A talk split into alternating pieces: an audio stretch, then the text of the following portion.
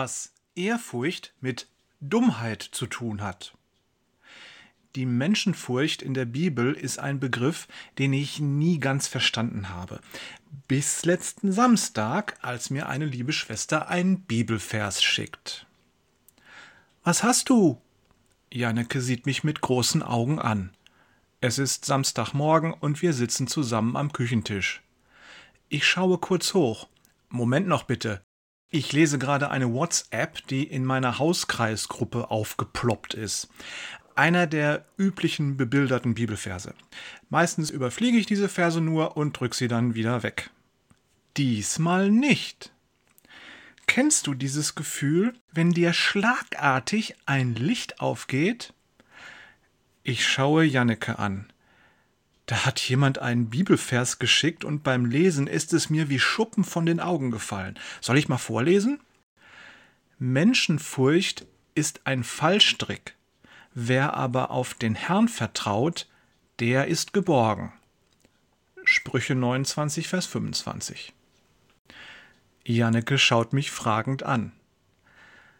Bisher habe ich Menschenfurcht immer mit Angst vor den Menschen gleichgesetzt.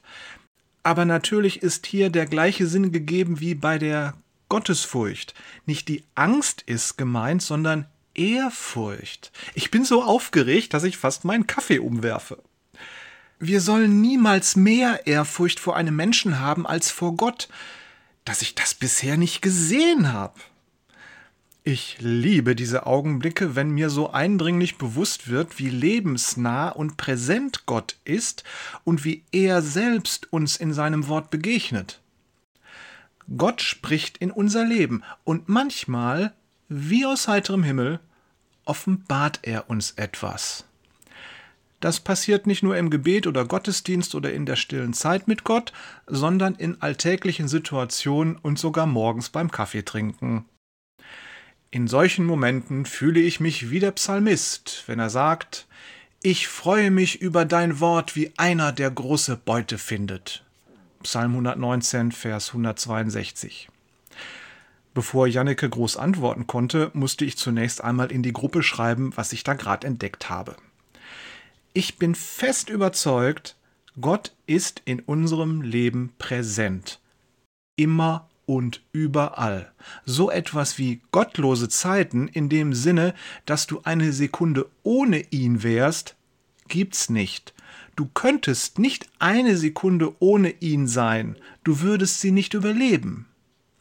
Allein er erhält dich am Leben.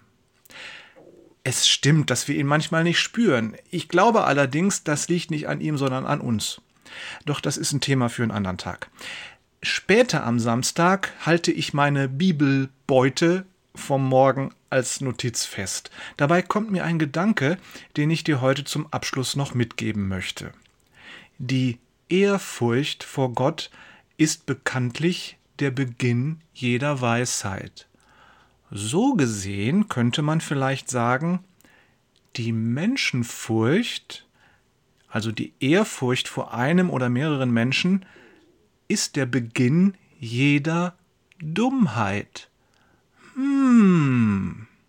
Was meinst du? Ist das so? Liebe Grüße von Jörg hat fette Beute gemacht, Peters und Thorsten, ich hab heute auch schon Schatz gehoben, Wader.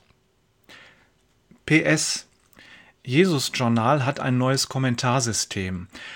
Das sollte jetzt auch reibungslos funktionieren, wenn du einen Kommentar über das Handy eingibst. Probier's mal, es wäre toll, von dir zu hören.